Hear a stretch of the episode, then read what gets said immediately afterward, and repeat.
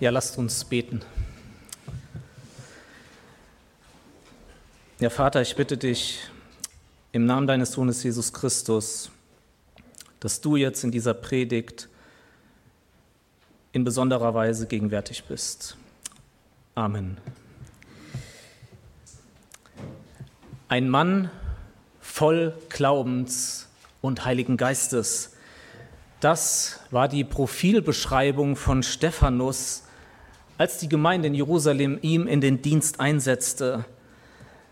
Das Ende von Apostelgeschichte 7 zeigt, wie dieser Mann, wie dieser Stephanus genau in diesem Glauben starb, nachdem er mutig in seiner letzten Rede Jesus Christus vor den Feinden Gottes bezeugt hatte.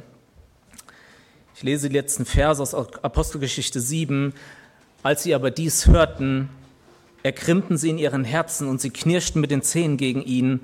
Da er aber voll Heiligen Geistes war und fest zum Himmel schaute, sah er die Herrlichkeit Gottes und Jesus zur Rechten Gottes stehen. Und er sprach, siehe, ich sehe die Himmel geöffnet und den Sohn des Menschen zur Rechten Gottes stehen.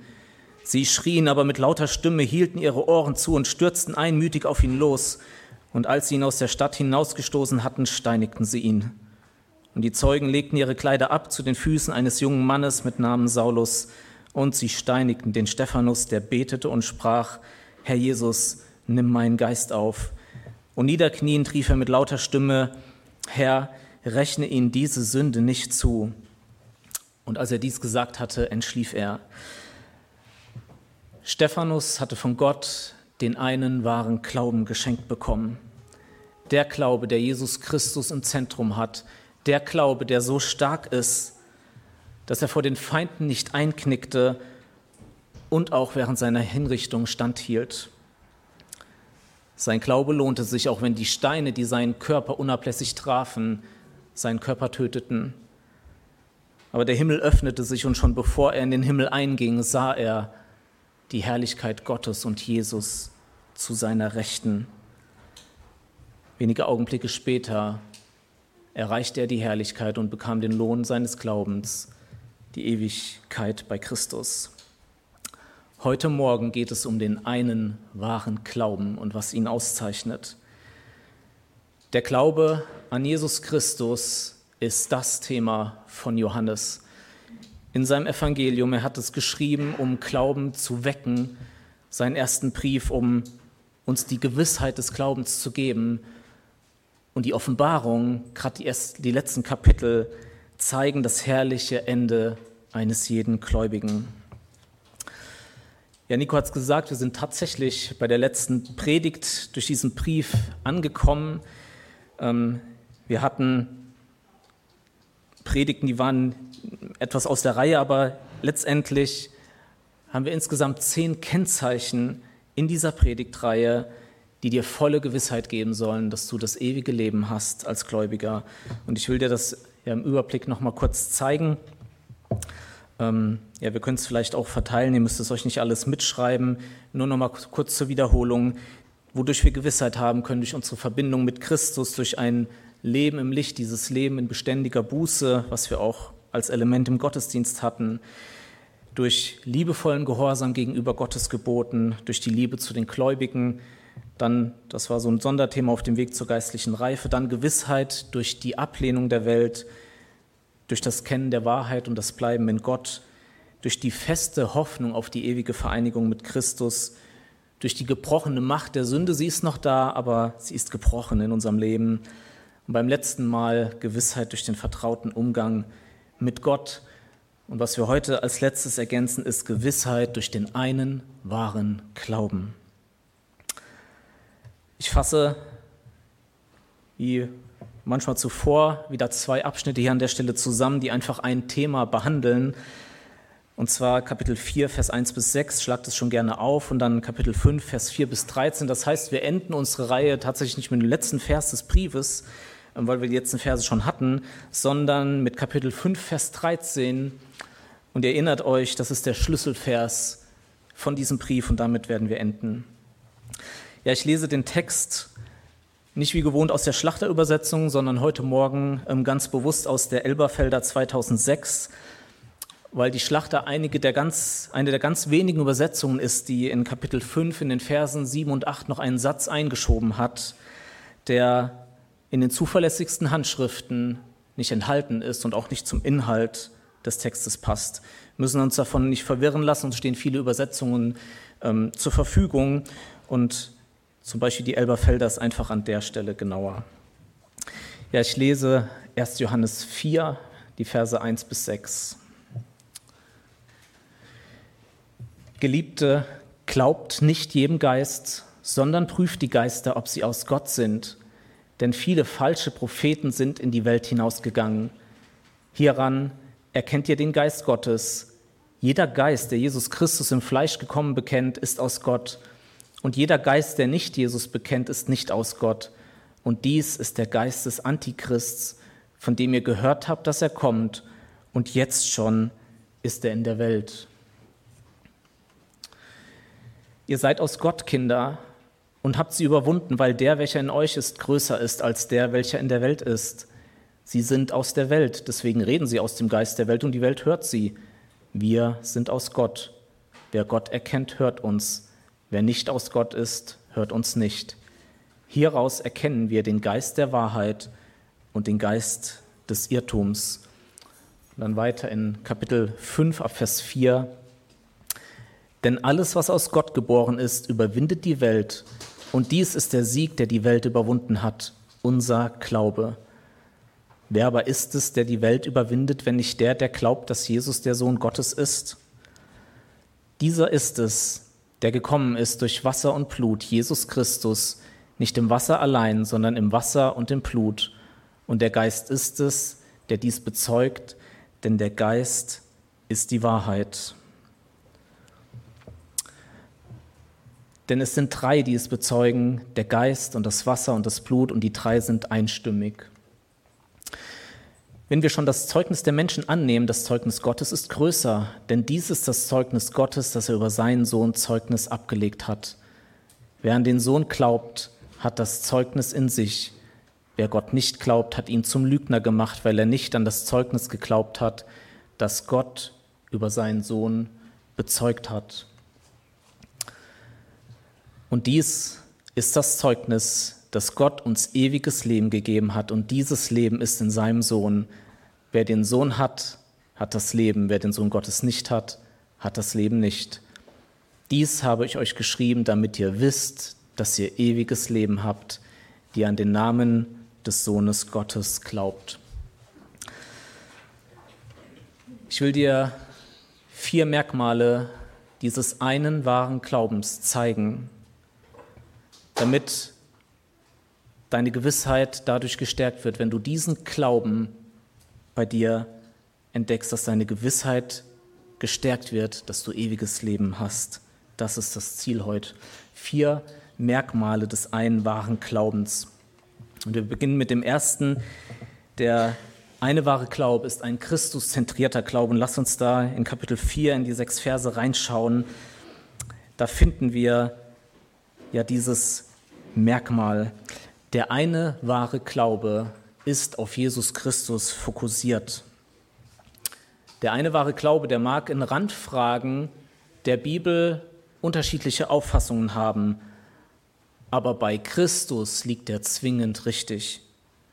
An Christus scheiden sich die Geister. Das ist das, was Johannes uns in diesen sechs Versen mitteilen will.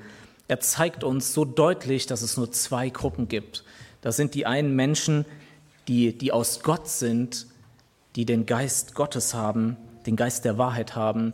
Und dann sind die, die andere Gruppe, die nicht aus Gott sind, die nicht den Geist Gottes haben, die den Geist des Antichrists haben.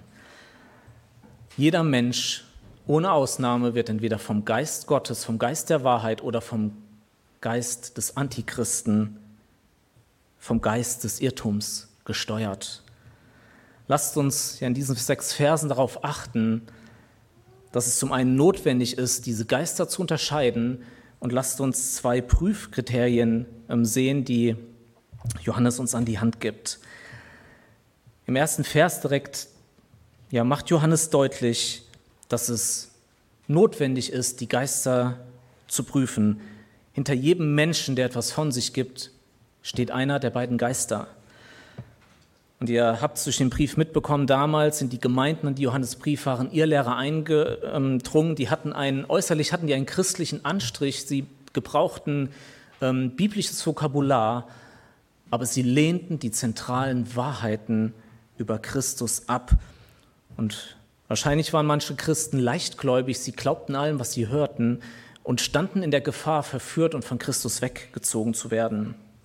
Und das war ein Grund, warum Johannes diesen Brief schrieb, um ihnen einfach die Augen zu öffnen, Christus zu zeigen, damit sie die Fälschung erkennen. Dass sie einfach erkannten, die Prediger, die da reinkamen, welcher Geist hinter ihnen stand, ob es der Geist Gottes oder der Geist des Antichristen war. Und auch wir, uns ist das vielleicht nicht so bewusst, stehen beständig in der Gefahr, von falschen Lehrern verführt zu werden.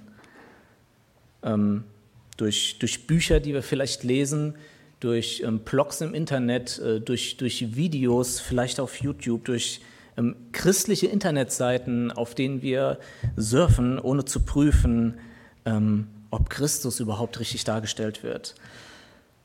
Glaube nicht leichtgläubig alles, was du in einem christlichen Buch liest, was du in einem, in einem Blog hörst oder in einem Video siehst, sondern prüfe das, was du aufnimmst, ob es mit Christus, der in der Bibel offenbart ist, übereinstimmt. So wie die Beröer, prüfe es einfach, behalte das Gute und das, was falsch ist, das Weise von dir. Und wie kannst du es erkennen, ob das, was du da liest oder hörst, ähm, von Gott ist? Indem du zwei Dinge prüfst, die Johannes uns hier zeigt in den Versen 2 und 3. Das ist das erste, das, da beginnt er ja und sagt, daran erkennt ihr den Geist Gottes. Und dann die Verse, Verse 4 bis 6 enden mit, daran erkennen wir den Geist der Wahrheit und den Geist des Irrtums. Die zwei Dinge, die wir prüfen müssen, und da sind wir beim Christuszentrierten Glauben, sind erstens das Bekenntnis über Christus. Also in den Versen 2 und 3 spricht ähm, Johannes ähm, zweimal vom Bekennen. Es geht um das richtige Bekenntnis. Es geht darum, ob wir bekennen, dass Jesus Christus im Fleisch gekommen ist. Jeder, der den Geist Gottes hat, bekennt das. Jeder, der den Geist Gottes nicht hat, bekennt nicht die Wahrheiten über Christus. Also das ist der Test. Was glaubst du über Jesus? Der Kern der biblischen Botschaft, wir haben es heute betont, auch beim letzten Mal in besonderer Weise, das Zentrum unseres Glaubens ist das Evangelium und das Evangelium ist die Person Jesu Christi. Die damaligen Irrlehrer bekannten sich zu Jesus. Sie sagten sogar, dass sie außergewöhnliche Offenbarungen hatten und doch lehnten sie die zentralen Wahrheiten über Jesus ab. Und das ist ein Grund, warum man in der Kirchengeschichte immer wieder hingegangen ist und Glaubensbekenntnisse verfasst hat, um einfach die falschen ähm, Lehren, besonders über Christus, ähm, abzuweisen. Gerade in den ersten Jahrhunderten war man damit beschäftigt. Und das ist auch ein Grund, warum wir ein Glaubensbekenntnis haben, um einfach deutlich zu machen, ähm, was wir als die Wahrheit in Gottes Wort sehen. Der eine wahre Glaube ist Christus zentriert. Es gibt keine herrlichere Botschaft als die über Jesus Christus. Er ist der wahre und ewige Gott, die zweite Person der Dreieinigkeit, wesensgleich mit Gott dem Vater. Er wurde von Gott dem Vater irgendwann in der vergangenen Ewigkeit dazu bestimmt, eine Gemeinde zu bekommen, Gläubige zu bekommen. In der Ewigkeit hat Gott, der Vater, dem Sohn Menschen gegeben, die errettet werden würden. Jesus Christus ist der, der die Welt erschaffen hat und in jedem Tag und in jeder Sekunde erhält. Das Riesenwunder, er wurde Mensch, ohne Sünde. Er blieb wahrer Gott und nahm zugleich zu 100 Prozent die wahre menschliche Natur an, ohne dass sich das irgendwie vermischte. Für uns unvorstellbar. Er lebte, das hatten wir in einem der Lieder, ein vollständig gerechtes Leben. Er ging ans Kreuz und trug an unserer Stelle, die wir glauben, die Strafe und wurde von Gott zum Fluch gemacht. Er stand, und das lehnten auch die Irrlehrer damals auf, er stand leibhaftig von den Toten auf und ging in den Himmel, wo er jetzt zu Rechten Gottes ist, bis er wiederkommt um die Ungläubigen zu richten und die Gläubigen mit ewigem Lohn zu überschütten.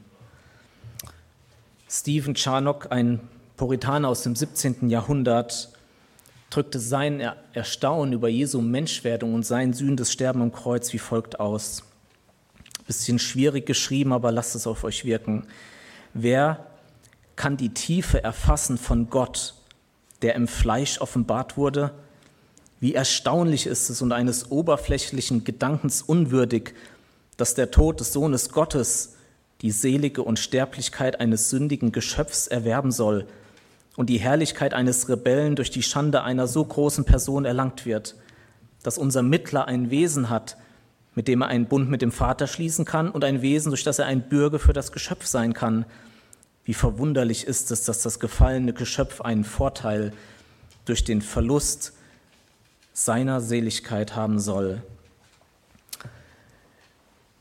Dein Glaube ist nur so gut wie der Gegenstand, wie das Objekt, dem du glaubst. Und wir glauben dem herrlichsten Gegenstand im ganzen Universum, dem einzigen, einzigartigen, wahren und herrlichen Jesus Christus. Das zweite Kriterium, was Johannes uns zeigt, woran wir den falschen und den richtigen Geist erkennen können, ähm, ist der, ist der Gehorsam. Also es geht nur nicht, nicht nur um ein mündliches Bekenntnis, sondern um, um den Gehorsam. In den Versen 4 bis 6 verwendet der dreimal das Wort hören. Ähm, es wird einfach gesagt, jeder Geist, der nicht aus Gott ist, der hört nicht auf die Apostel, also der hört nicht auf das, was im, in den Briefen geschrieben ist, der hört nicht auf das Neue Testament, der hört nicht auf das Alte Testament. Der, der nicht aus Gott ist, hört nicht auf Gottes Wort. Und wer ist Gottes Wort? Jesus Christus. Nur derjenige, der aus Gott ist, der unterwirft sich dem Wort Gottes, unterwirft sich Jesus Christus. Er bekennt sich nicht nur zu ihm, sondern ja, folgt ihm auch nach. Wir müssen also prüfen, ob das, was andere von sich geben, der Christuszentrierte Glaube ist. Und wir erkennen es daran, ob der andere uneingeschränkt Christus bekennt und auch ihm gehorsam nachfolgt. Du, der du gläubig bist, du bekennst Christus und folgst ihm nach. Und das, und das steht in Vers 4, weil der, der in dir ist, der Heilige Geist, größer ist als der, der in der Welt ist. Du hast den Heiligen Geist und er befähigt dich, das zu unterscheiden und er befähigt dich dazu, nicht von Christus wegzugehen, ihn nicht zu verleugnen, sondern bei ihm zu bleiben. Wie kann sich dieser Christuszentrierte Glaube in unserem Leben ähm, praktisch ähm, zeigen oder wie können wir den ähm, ja, ähm, verstärken? Informiere dich einfach über, das, über die Person und das Werk Jesu Christi. Du könntest zum Beispiel ähm, den Kolosserbrief nehmen, es sind nur vier Kapitel, ein ganz herrlicher Brief einfach über Christus und gehst hin und liest diesen Brief eine Woche lang, jeden Tag die vier Kapitel, notierst dir einfach, was du über Christus findest und betest darüber und denkst darüber nach. Das wird dir helfen, Christus besser zu erkennen, ihm ähnlicher zu werden und das zu erkennen, was falsch ist. Der eine wahre Glaube ist ein Christuszentrierter Glaube, aber er ist auch ein überwindender Glaube, wie uns Kapitel 5, die Verse 4 und 5 unmissverständlich zeigen. Ich lese sie nochmal vor, Kapitel 5, Vers 4. Denn alles, was aus Gott geboren ist, überwindet die Welt. Und dies ist der Sieg, der die Welt überwunden hat, unser Glaube. Wer aber ist es, der die Welt überwindet, wenn nicht der, der glaubt, dass Jesus der Sohn Gottes ist? Das ist ein glasklares Statement. Wer aus Gott geboren ist, überwindet die Welt. Punkt.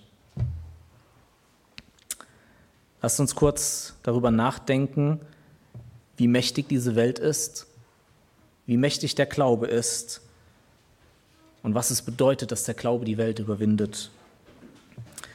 Johannes gebraucht ja ziemlich häufig das Wort Welt, das hatten wir auch schon mit verschiedenen Bedeutungen.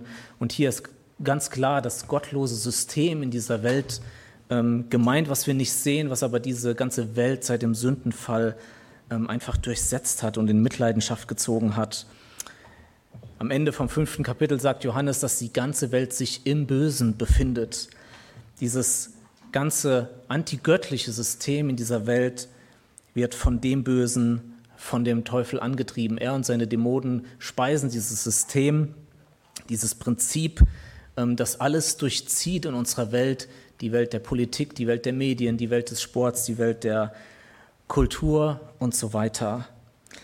Die Macht des Teufels ist so groß. Wir sehen seine Macht, soweit Gott ihn gewähren lässt, zum Beispiel daran, und es ist für uns unfassbar in den vergangenen Jahren, dass auf der ganzen Welt immer mehr Menschen anfangen zu glauben, dass wir unser Geschlecht frei wählen könnten. Was für eine Lüge, was für ein Irrtum, was für ein, was für ein Schwachsinn. Und der Teufel hat so eine Macht, dass er den Menschen beibringt, dass es wirklich die Wahrheit ist. Er hat jahrhundertelange Erfahrung darin, Menschen mit seiner Macht zu verführen. Er hat es bei Adam und Eva geschafft. Er hat es beim Volk Israel immer wieder geschafft. Und wir erleben es in unseren Tagen, in unserem persönlichen Leben, seine Macht, Menschen von Gott wegzuziehen unterschätzen wir nicht seinen machtvollen Einfluss. Aber wir müssen ihn nicht fürchten, weil unser Glaube größer ist, er ist stärker. Unser Glaube ist stärker als dieser mächtige Teufel und als diese machtvollen Systeme dieser Welt. Warum? Weil er das von Gott in der Wiedergeburt geschenkte Mittel ist, um die Welt samt seinem Anführer zu überwinden. In den ersten Versen von Kapitel 5, wir hatten es nicht ähm, gelesen, nennt Johannes uns Merkmale der Wiedergeburt, vier Merkmale der Glaube an Christus, die Liebe zum himmlischen Vater, die Liebe zu den Gläubigen und der Gehorsam gegenüber Gottes Geboten. Das sind alles Folgen unserer Wiedergeburt. Und die fünfte Folge, die er nennt, und das ist der Vers 4, ist die Überwindung der Welt. Die Überwindung der Welt. In der Wiedergeburt hat Gott dir sein göttliches Leben eingepflanzt. Er hat dir seinen Heiligen Geist gegeben und er hat dir diesen überwindenden Glauben geschenkt, so wie ihn Stephanus auch hatte. Da der Glaube kein, Mensch, kein menschliches Produkt ist, sondern Gottes Gabe, ist er so stark, dass er den Teufel überwinden kann. Ganz klar, wir könnten niemals einen Glauben produzieren, der gegen diese Mächte bestehen kann. Nehmen wir alle Gläubigen der ganzen Weltgeschichte zusammen und nehmen ihre Kraft zusammen, ihren Selbst, ihr Glaube wäre selbst reduziert, er würde gegen den kleinsten Dämon nichts ausrichten. Unser Glaube hat Macht, weil Gott ihn uns geschenkt hat. Gott ist nicht nur der Schöpfer deines Körpers und deiner Seele, sondern auch deines Glaubens. Du wurdest in der Vergangenheit einmalig durch Gottes Werk wiedergeboren, wurdest mit diesem Glauben ausgestattet, den du beständig auslebst und der die Welt überwindet. Dein Glaube ist aber nicht nur so stark, weil er von Gott kommt, sondern auch wegen der Person, auf die sich dein Glaube richtet, nämlich auf Jesus Christus, auf das Mächtigste, auf das Liebevollste, auf das Weiseste, Wesen in diesem ganzen Universum. Vielleicht hast du diese Momente in deinem Leben erlebt und ich kann es ähm, bestätigen. Du bist in einer so schwierigen Situation, die so beunruhigend ist. Und in dem Moment, wo du zu 100 Prozent mit deinem Verstand, mit deinen Gefühlen und mit deinem Willen Christus vertraust, ist alles in Ordnung. Egal wie groß die Katastrophe ist. Es ist wahr, es ist wahr und wir können es erleben, wir erleben es, dass der Glaube die Welt überwindet und dass augenblicklich Ruhe in unserer Seele einkehrt, wenn wir allein auf Christus vertrauen. Und so siegt unser Glaube, unser von Gott geschenkter Glaube über die Welt Und lasst es mich nochmal betonen, weil es Johannes hier so klar betont, jeder, der aus Gott geboren ist, überwindet die Welt. Jedes Kind Gottes hat überwindenden Glauben, ohne Ausnahme. Es gibt keinen Menschen, der diesen einen wahren Glauben hat und von der Welt überwunden oder irgendwann von Gott abgeschnitten wird. Denn alles, was aus Gott geboren ist, überwindet die Welt. Alle Gläubige sind Überwinder. Wie der Baum, dessen Stamm und Äste immer stärker werden, wenn heftige Stürme dran rütteln, so wird unser Glaube immer stärker, wenn er vom Teufel durchgeschüttelt wird. Der Teufel greift uns tatsächlich an, der Verlust von ähm, geliebten Menschen, ähm, depressive Stimmungen, vielleicht unser Schmerz über den moralischen Verfall in, in unserem Land. Aber all das bewirkt nicht, dass unser Glaube nachlässt, sondern dass er noch stärker wird. Warum? Weil unser Vertrauen in Christus stärker wird, weil wir ihn mehr erkennen und einfach wissen, dass er alles überragt und im Griff hat. Der Glaube des Stephanus war der Sieg, der die Macht des Hohen Rates überwunden hat. Sein Glaube war stärker als die Steine, die seinen Körper trafen, bis er schließlich körperlich tot war und vom Glauben zum Schauen kam. Denselben überwindenden Glauben hat Gott dir, lieber Gläubiger, geschenkt. Unterschätze nicht die Macht des Teufels, aber unterschätze noch viel weniger die überragende Kraft des Glaubens. Der eine wahre Glaube ist ein Christuszentrierter Glauben, es ist ein überwindender Glaube. Und das dritte ist, es ist ein zuverlässiger Glaube. Die Verse 6 bis 10 im fünften Kapitel. Dein Glaube ist absolut zuverlässig, absolut. Und warum? Weil er sich auf Jesus Christus richtet der durch mehrere Zeugen als Gottes Sohn bestätigt ist. In den Versen 6 bis 10, vielleicht ist euch das aufgefallen, es ist offensichtlich, dieses Wort kommt ja immer wieder, insgesamt neunmal Zeugnis oder Bezeugen, das ist so der Schwerpunkt von diesem Abschnitt. Es geht um das Zeugnis über Christus, der die Mitte unseres Glaubens ist. Im Alten Testament waren zwei bis drei Zeugen nötig, um die, den, die Wahrheit einer Sache ähm, zu beweisen.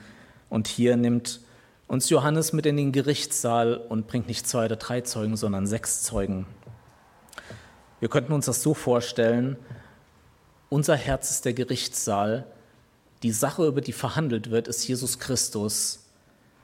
Und nacheinander kommen sechs Zeugen in den Gerichtssaal und beweisen die Wahrheit über Christus. Lasst uns nur ganz kurz, wir können das nicht ausführlich machen, diese sechs Zeugen sehen. Die Verse 6 bis 8. Der erste Zeuge, das Wasser.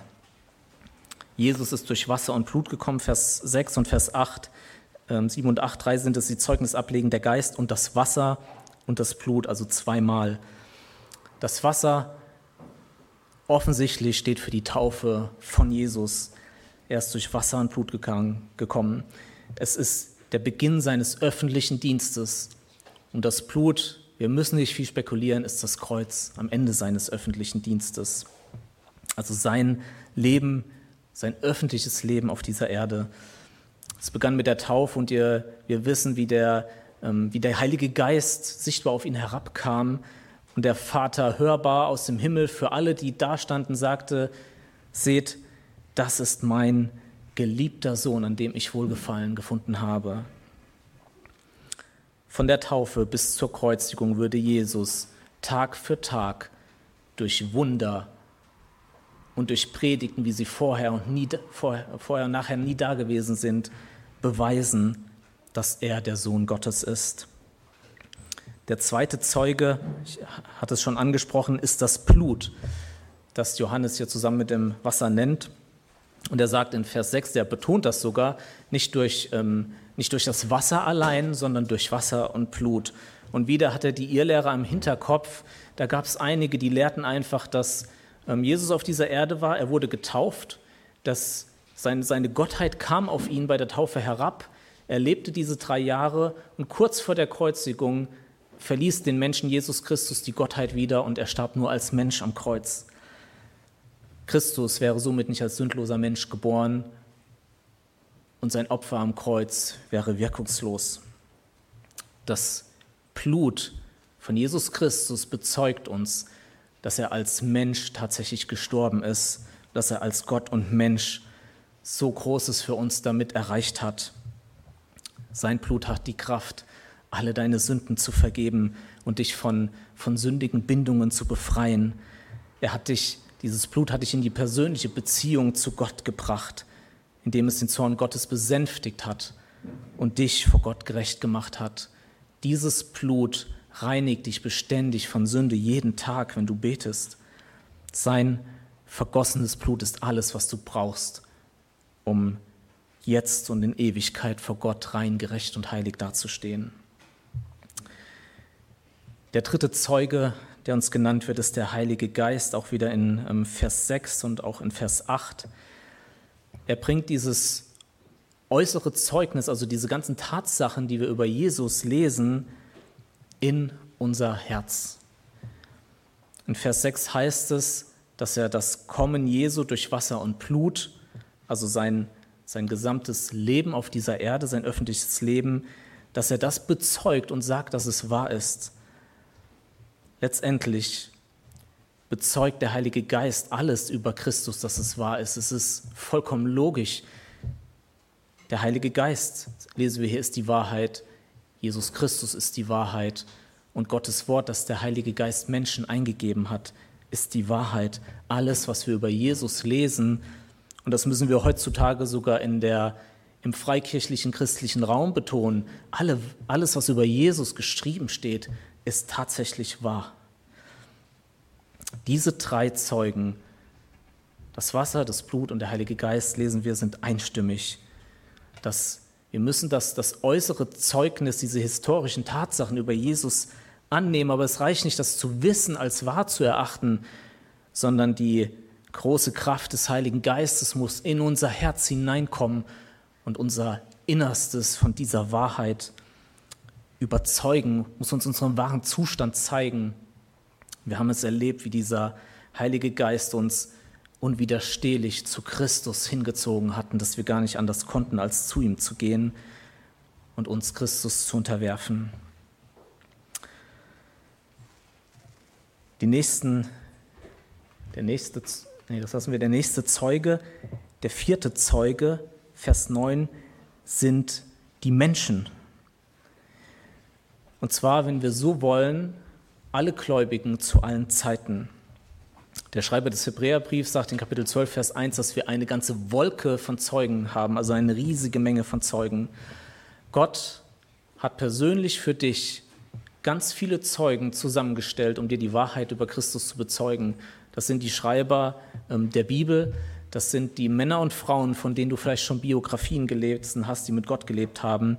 Und es sind die Menschen in deinem Umfeld, die dir aus ihrem eigenen Leben bezeugen, dass Jesus Christus lebt und dass er sie errettet hat. Wir hatten jetzt vier Zeugen und das war schon mehr als im Alten Testament, das würde reichen, es ist genug. Aber der größte Zeuge betritt nun noch den Gerichtssaal.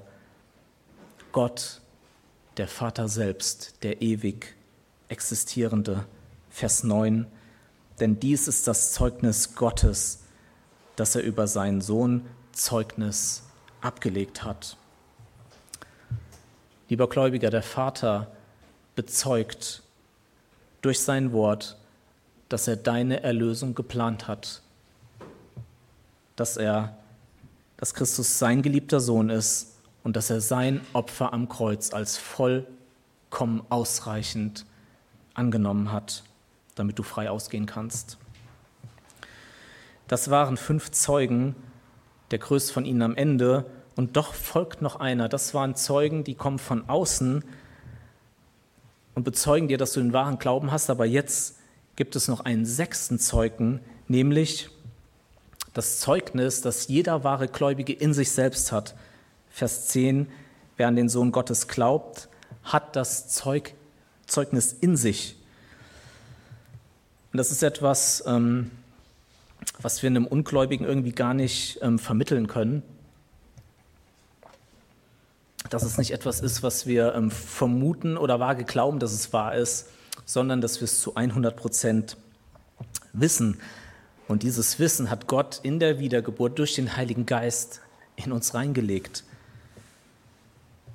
Dein Glaube ist also zuverlässig, weil er dir, weil, weil sechs Zeugen dir die Wahrheit über Jesus Christus bestätigen und der größte Zeuge dabei ist Gott selbst. Ich möchte mich an dich richten, der du nicht an Gott glaubst. Wir haben hier eine schockierende Aussage in diesem Text. Deine Un dein Unglaube ist keine kleine Sache, sondern ein schreckliches Monster. Weil es nämlich Gott, der Unglaube, zum Lügner macht. Wer Gott nicht glaubt, hat ihn zum Lügner gemacht, weil er nicht an das Zeugnis geglaubt hat, das Gott über seinen Sohn bezeugt hat.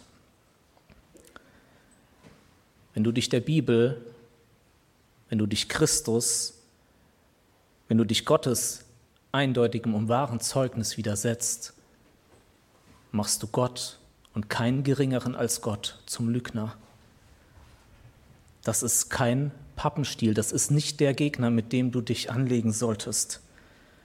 Stell dir vor, du bezichtigst den Schöpfer des Universums der Lüge. Er ist der Gott, der dein Richter sein wird, wenn du zu ihm nicht umkehrst und dich ihm unterwirfst und auf dieses gewaltige Zeugnis reagierst, was er gegeben hat. Und im Namen dieses Gottes rufe ich dich auf, heute umzukehren, Buße zu tun, vor ihm einzuknicken und an das Evangelium zu glauben. Das vierte Merkmal, das ist das kürzeste von den vieren, was wir uns noch anschauen, ist, das vierte Merkmal eines des einwahren Glaubens ist dass es ein lohnenswerter Glaube ist. Lass uns da in die Verse 11 bis 13 noch hineinschauen. Der Glaube, so sagt Paulus in Römer 3, ist das Mittel, durch das das stellvertretende Opfer Jesu Christi für dich wirksam wird.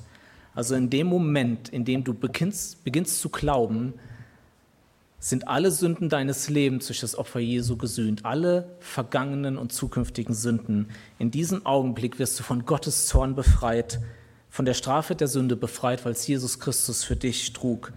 In diesem Moment bekommst du Christus.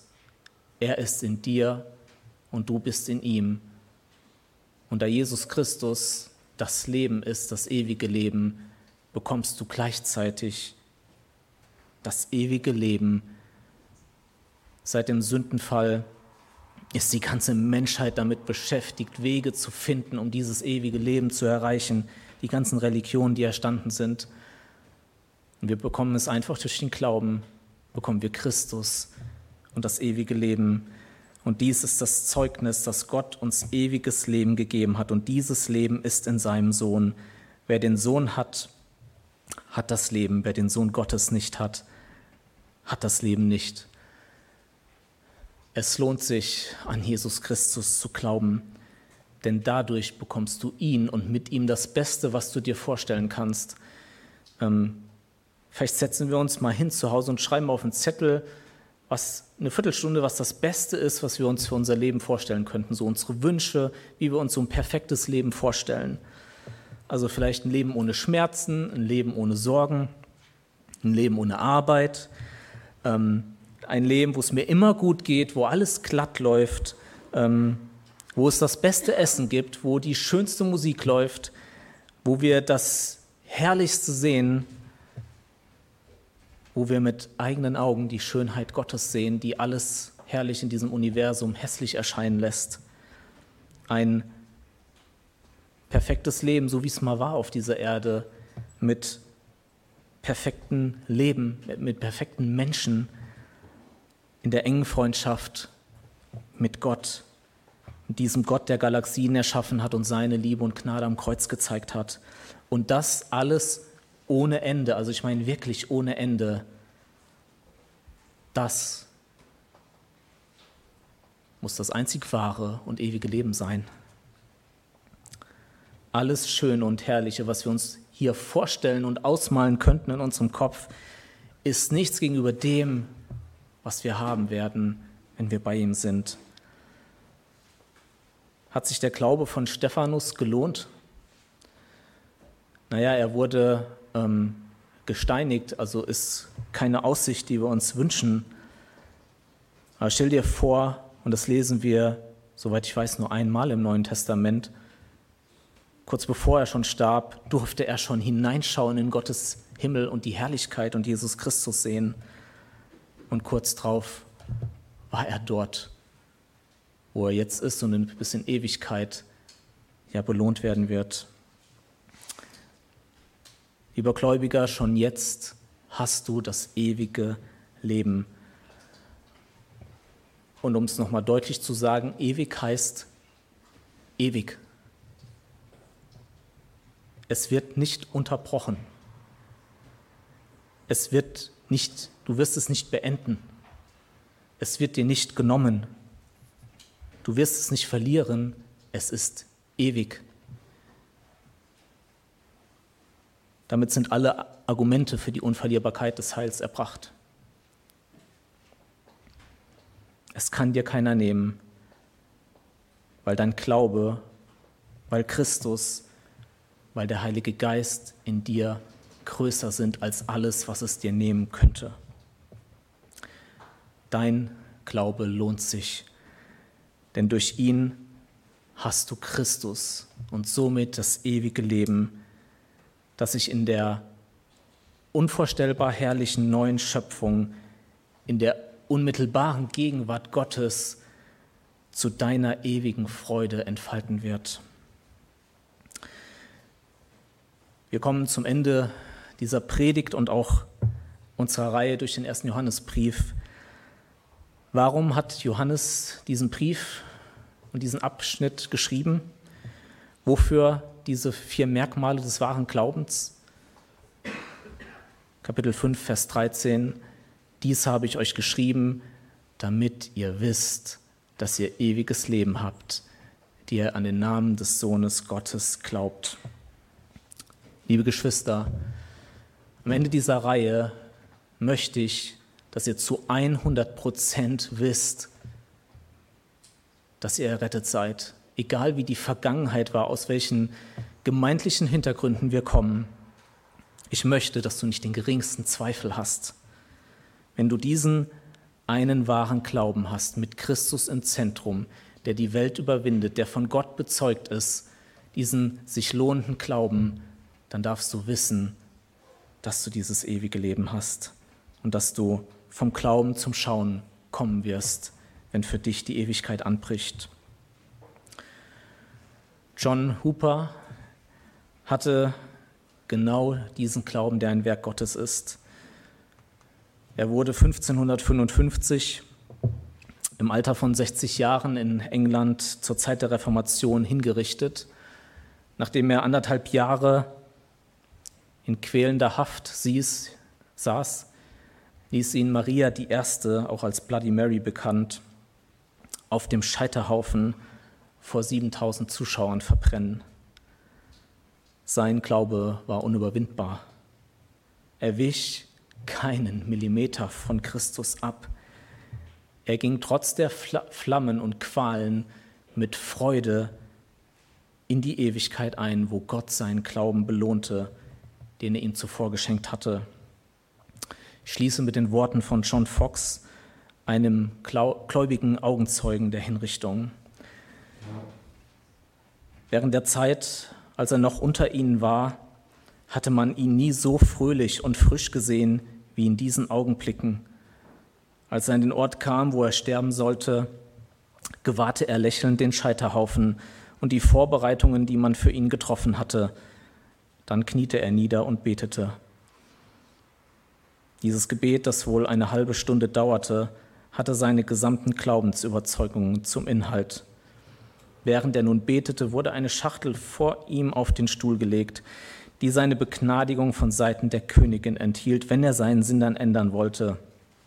Als er sie sah, rief er, wenn ihr meine Seele liebt, hinweg damit, wenn ihr meine Seele liebt, hinweg damit.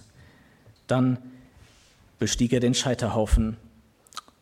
Als er oben stand, wurden drei Eisen gebracht, mit denen er an den Scheiterhaufen gefesselt werden sollte, eines für den Hals, eins um die Mitte und eins für die Beine. Aber er lehnte das ab und sagte, ihr braucht euch diese Mühe nicht zu machen, denn ich zweifle, dass Gott mir genügend Kraft geben kann, die Schrecken des Feuers auch ohne Fesseln auszuhalten. Dann wurden die Strohbündel aufgehäuft und er erhielt zwei Bündel in seine Hände, drückte und küsste sie und steckte je eines unter beide Arme, zeigte mit den Händen, wie der Rest gepackt werden sollte und wo noch etwas fehlte. In diesem Feuer betete er mit lauter Stimme, Herr Jesus, erbarme dich meiner, Herr Jesus, erbarme dich meiner, Herr Jesus nimm meinen Geist auf. Und dies waren die letzten Worte, die man von ihm hörte. Dann beugte er sich plötzlich nach vorne und gab den Geist auf. So litt er eine Dreiviertelstunde oder mehr in dem Feuer.